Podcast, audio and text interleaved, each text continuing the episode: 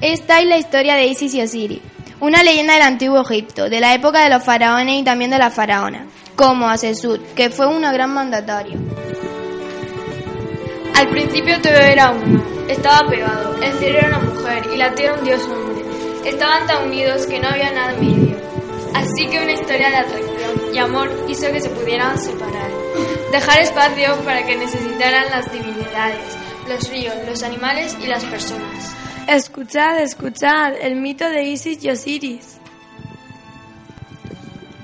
Cuando los ríos del Sáhara se secaron y un calor tórrido recorría los entornos del norte de África hace miles de años, los habitantes de aquellas tierras tuvieron que emigrar buscando tierras de cultivo y agua.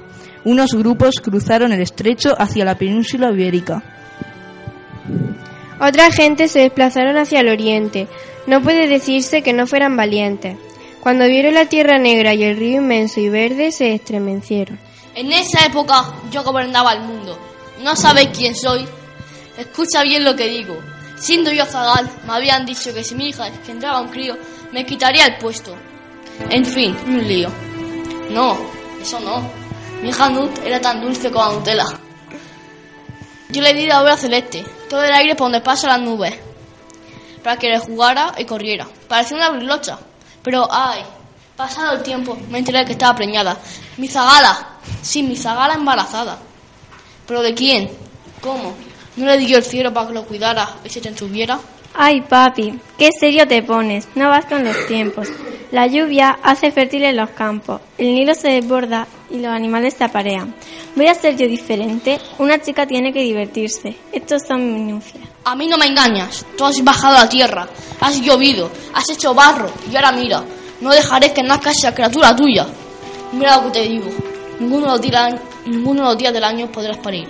Nut, ya no eres nada mío. ¡Te maldigo! Vaya plan se le presenta a la chica del cielo. Su vientre está como una pompa de jabón. Pasan años y no puede parirlo. Uf, su barriga es tan grande como la curva del arco iris. La pobre chica no puede más. Los días obedecen a Ra. No le dan tregua. ¿Cuándo parirá? Ah, Nut tiene un amigo. Uno que fue su amante en otro tiempo. Ya pasó. Pero se tiene aprecio. Se llama Todd y está listo que se llama el que crea con la voz. Ay, amigo Todd, estoy que tropiezo con mi sombra. Tengo el corazón al galope y este cuerpo tan hinchado no está para ningún trote. Si no nacen estos hijos, me va a dar un trenque. Que como lo sé, porque hace años que los llevo dentro, y hablan y juegan. Me temo que son más de uno. Todd es listo como un Ibi. Escribe en un abecedario que ha inventado, juega a las damas y conoce tretas. Ahora se está echando una partida con el dios Luna. ¿No sabéis que por entonces la luna brillaba tanto que parecía un pequeño sol? Me parece que está apostando en su luz. Juega durante toda la noche. ¿Quién hubiera visto aquello? Y todas las veces gana todos. ¿Por aquel juego lo inventé yo? El dios lunar ya no quiere jugar más. Acepta su derrota y le ha cedido un sesentavo de su luz. ¿Para qué la quieres? Vaya pregunta. Con esto ya hago cinco días nuevos. ¿Cómo? ¿No tiene ya 360 el calendario? Pues ahora tendrás 365. Ya va corriendo a ver a su amiga. Tiene cinco días de tos para parir cuando quiere. Menudo alivio. No se pone de parto y por el arco iris nace el primero. Es mozo ya y bello. Osiris se llamará. El segundo día nace su hija Isis, en la bella Marismas, la más astuta. Se había esperado a ver qué había afuera.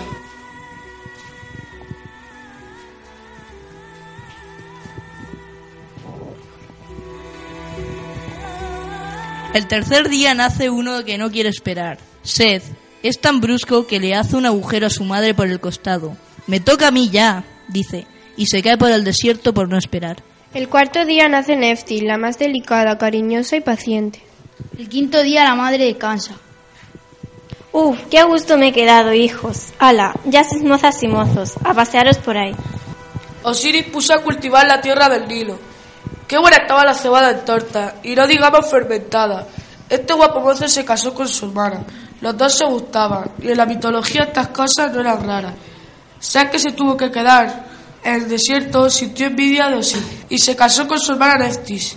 Ella no estaba muy de acuerdo, pero como era tan blanda, no dijo nada. Así pasaron unos siglos Osiris ense- enseñó a la raza humana a plantar cereales y hacer tortas, a preparar rica cerveza caliente, y les dijo quiénes eran ellos, los dioses y las diosas. ¿Y qué hacía el hermano menor? No podéis imaginarlo.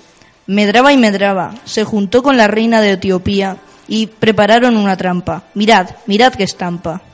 Voy a preparar una cena, con más gente con la colmena. A mí no me gana nadie gentil. Voy a pedir que pongan de todo lo nacido, que esté la comida por cama. Te invito, hermano, y a ti también, hermana. Mi mujer y yo hemos preparado un banquete, que vais a hacer rafitis con el ojete. Pero Isis, astuta como una sierpe de agua, avisa a su marido. Puede ser una trampa. Después de comer y beber, Set ofrece un bellísimo cofre adornado a quien quepa en él, sin sobrarle ni faltarle helado. Prueba uno y prueba otra. No cabe ninguno de los 72 invitados. Venga, Osiris, prueba a meterte. Lo invitan. Isis le sujeta el brazo, pero Osiris no ve en ello nada malo. ¡Qué horror! Ya se ha metido en la caja. Se están levantando los comensales y le cierran la tapa. Le clavan púas muy largas. Pronto lo sacan por la puerta y lo echan al Nilo como una piedra. La corriente se lo lleva río abajo. Isis no alcanza a hacer nada. Son muchos. Ha perdido de vista el ataúd. A ver si aguanta el trago. Osiris tenía buena salud. Pero esto es demasiado. Le entra el agua y se está ahogando. Llegó el sarcófago hasta el mar Mediterráneo. Las corrientes se lo llevaron hasta las costas de Fenicia. Allí en Biblos quedó varado sobre un pequeño tamasco. Lentamente salió del ataúd el agua del Nilo con el jugo de Osiris muerto. Este dios era un portento. El árbol creció en altura y salud. Se ensanchó y rodeó el sarcófago con su tronco. Aquel tamarisco se hizo tan famoso por su tamaño que vino el rey a. Me lo llevo para que sujete el techo de mi nuevo palacio. Tenía el tronco, menos de un año cuando los esclavos se lo llevaron. Isis deambuló por toda la tierra en busca del cuerpo de Osiris. Preguntó a todos los que veía, pero no había, no había ni hombre ni mujer que conociese el paradero del cofre, y la magia que Isis poseía no tenía efecto en tales circunstancias. Unos niños que jugaban en la ribera del río le informaron de que había llegado el cofre al mar, pero sus perros encontraron algo más, un bebé con cara de chacal. ¿Qué es esto? Si es una criatura. Lo tomó en sus brazos y, se- y supo que era hijo de su hermana, Neftis. La hermana había escondido al niño cerca de la playa ad- al dar a luz, porque temía las represalias de sed. Isis lo cuidó y lo alimentó, y desde entonces Anubis, el dios chacal, su sobrino, se hizo su guardián y acompañante. Isis, con ayuda de los niños, averiguó que el cofre estaba en Biblos y viajó hasta allí. Sentada en la orilla del mar, vio a las doncellas de la reina Astarte y se acercó a ellas cuando salían de bañarse. Eran chicas agradables y les enseñó cómo peinarse, trenzando sus cabellos, y las perfumó con fragancias que emanaban de su cuerpo. Cuando las doncellas regresaron a palacio, su señora quedó maravillada por sus nuevos peinados. Hasta entonces desconocidos y por las fragancias con las que habían sido ungidas, las doncellas le relataron su encuentro con una mujer solitaria y triste, que las había peinado y perfumado con sus fragancias. La reina mandó a buscarla y le propuso a Isis que sirviese en palacio cuidando de su pequeño hijo, que se encontraba débil y enfermo, al borde de la muerte. Isis aceptó diciendo, Puedo hacer que este niño sea grande y poderoso, pero lo haré con medios propios y nadie debe interferir en mi obra. Poco a poco el niño fue creciendo, aunque Isis no hizo más que darle de chupar su dedo, en lugar del seno. Más tarde, Isis, que sentía gran afecto por el niño, decidió hacerlo inmortal, quemando sus partes mortales. Por la noche ponía grandes troncos en el fuego y arrojaba al niño a las llamas. Después se convertía en una golondrina y emitía grandes lamentos en torno al pilar en que se encontraba Osiris. La reina preguntó a sus sirvientes si conocían qué hacía su amiga para que el niño se hubiese restablecido de esa forma. Pero nadie conocía el secreto de la diosa. Por eso una noche, ávida de curiosidad, acudió a espiar a Isis, y cuando vio que su hijo era arrojado al fuego, fue a rescatarlo, privándole de la inmortalidad. Oh madre imprudente, ¿por qué has cogido al niño? Son unos días más y todas sus partes mortales habrían sido destruidas por el fuego. Y, como los dioses, habría sido inmortal y joven por siempre.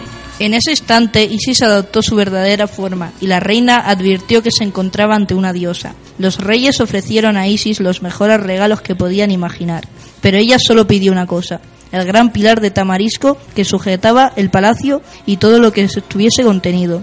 Cuando se lo ofrecieron, Isis lo abrió, sin ningún esfuerzo. Tomó el cofre y partió hacia Egipto, en un barco que le fletó el rey. Iba en compañía de sus perros, Danubis, y también se fue en su barco el hijo del rey, al que había cuidado. A su llegada a Egipto, Isis escondió el cofre en los pantanos del delta del Nilo. Fue a Buto en busca de su hermana.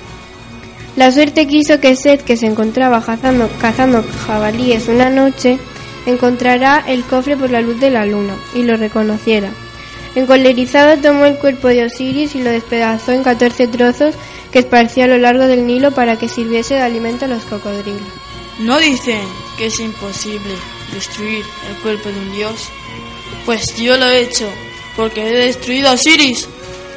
Y José riendo, y su risa se oyó en todos los rincones de la tierra, y toda la humanidad se estremeció de terror. Isis debía empezar de nuevo su búsqueda.